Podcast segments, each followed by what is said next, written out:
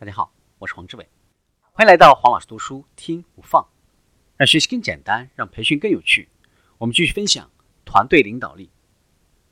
我们看一下人们喜欢怎么样受到影响，让他参与进来，展现他的自信，欣赏他，建立良好的信誉，提供必要的证据，清晰的表达观点，以及呢表现出激情。那么失去影响力呢，往往是由于。姿态清高、高压的威慑、滥用权力、忽略意见以及操控误导。那么，提升影响力的技巧有哪一些呢？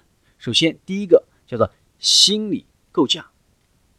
心理构架可以让我们理解现实，有的时候也可以让我们创造某些现实，是关于我们如何管理与他人互动的意义，侧重于你想与他人分享的观点。假设你的团队当中有人表现不佳，你就会认为他们是问题成员。如果你不改变这样的思想，那将是十分危险的，因为这将影响你对待他们的方式。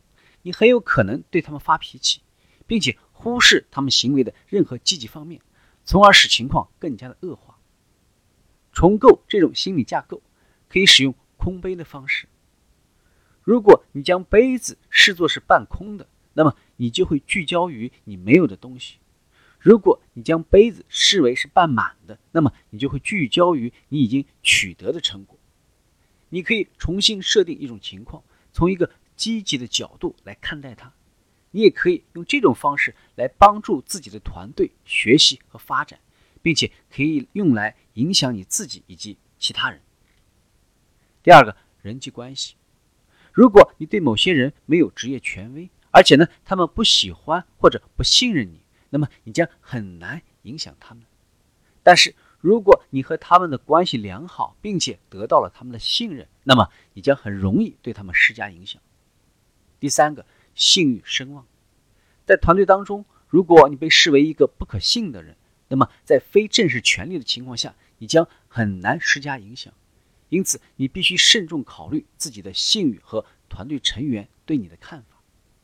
如果成员们认为你在某个领域拥有大量的专业知识和可信度，那么就可以很容易的发挥影响力。第四个，社会证据，我们会受到他人想法和行为的巨大影响，特别是与我们相似的人或者我们所敬佩和尊重的人。因此，尝试找出团队当中最受欢迎或者最受尊敬的人，并且对他们施加影响，这将起到巨大的作用。如果你先让他们参与进来，那么影响其他人就会容易得多。第五个，独特卖点。人与人之间的区别在于他们的独特性。虽然每个人都是独一无二的，但是有些人比其他人更能够脱颖而出。讲故事是一个独特的方式，跟逻辑相比，故事以一种更引人注目的方式和我们产生共鸣。所以，试着编一个故事，并且讲出来，而不仅仅是呢说出事实。理智和情感的本质区别在于，理智导致结论，而情感导致行动。当你试图进行影响的时候，不要忘记带入情感因素。讲故事是实现这一目标的有效途径。影响是团队合作的一种双向过程。作为一个团队的领导者，你需要能够影响团队。但是也要接受它的影响。今天的分享就是这样，请关注黄老师读书，每周您都将收到我们推送的黄老师读书的文字版本，只需五分钟，学习很简单。我们下期见。